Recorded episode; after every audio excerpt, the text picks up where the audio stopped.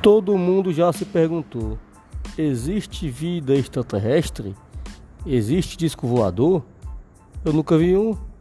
Mas quanto tempo da sua vida você passa olhando para o céu? Uma, duas, três horas? Não, né? Eu me chamo Thiago Martagu e vou contar minha experiência com OVNIs. Beleza? Valeu!